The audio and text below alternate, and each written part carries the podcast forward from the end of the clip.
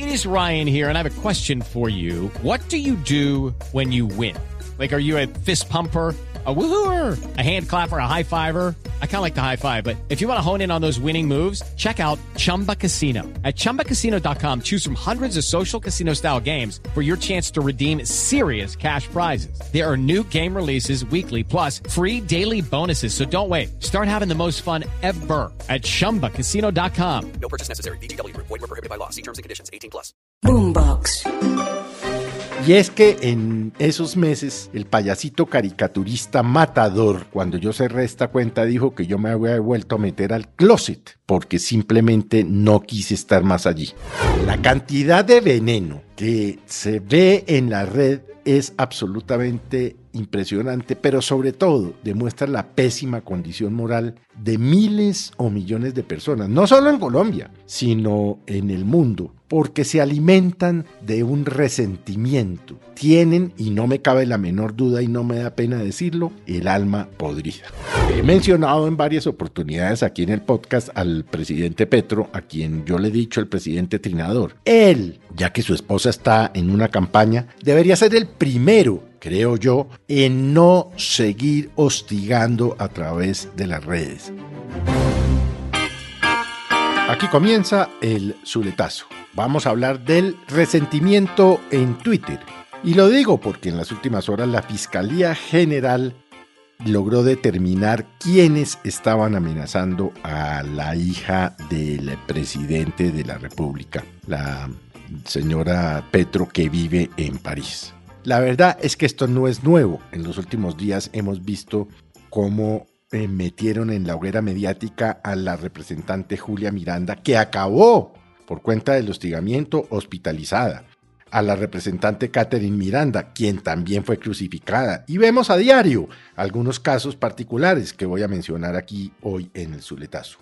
Polo Polo, por su color de piel, Francia Márquez, por su color de piel, como ya dijimos, la propia Sandra Petro, Verónica Alcocer por sus actitudes, periodistas todos los días, entre los cuales yo también me encuentro. Lo cual obviamente llevó a que hace unos meses cerrara la cuenta de la cloaca, es decir, del antiguo Twitter, porque ahora dice que se llama X.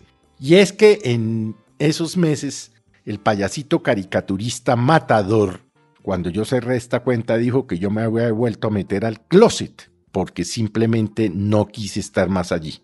A pesar de tener, oiga usted, casi 280 mil seguidores, lo que al final del día solo sirve para aumentar el ego. Por eso decidí cerrarla. ¿Por qué?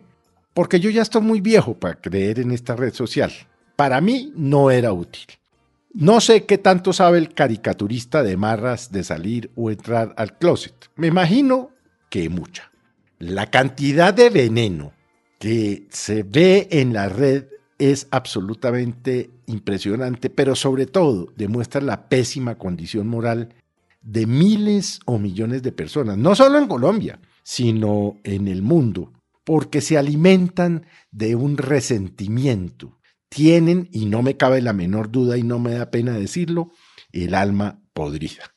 Los insultos racistas y xenofóbicos, por un lado, no solo son ilegales, sino que son inadmisibles, son delito o de discriminación o de hostigamiento.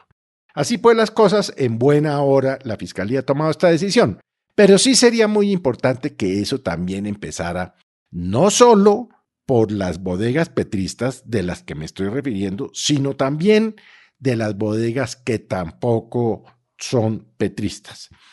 Pero He mencionado en varias oportunidades aquí en el podcast al presidente Petro, a quien yo le he dicho el presidente Trinador.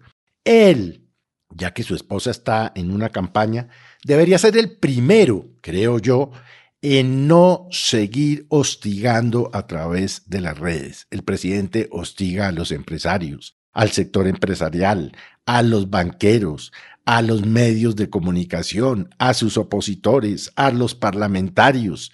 Bueno, en fin, ese es su pan diario de cada día. ¿Por qué el señor presidente no hace un alto en el camino?